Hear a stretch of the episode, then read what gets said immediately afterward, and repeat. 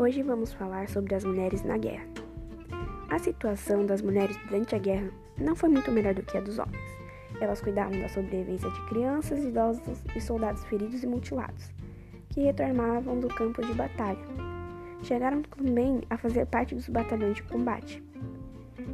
Muitas mulheres trabalhavam em fábricas de armamentos, de máscaras de gás e de peças de avião, entre outras indústrias. Elas ainda prestavam serviços de enfermagem e comunicações, entre outros setores. Nos campos de batalha, como boa parte dos homens, estavam na frente de batalha.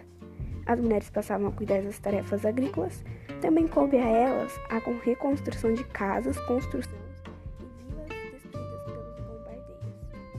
Isso é um pouquinho e foi retirado de um livro didático.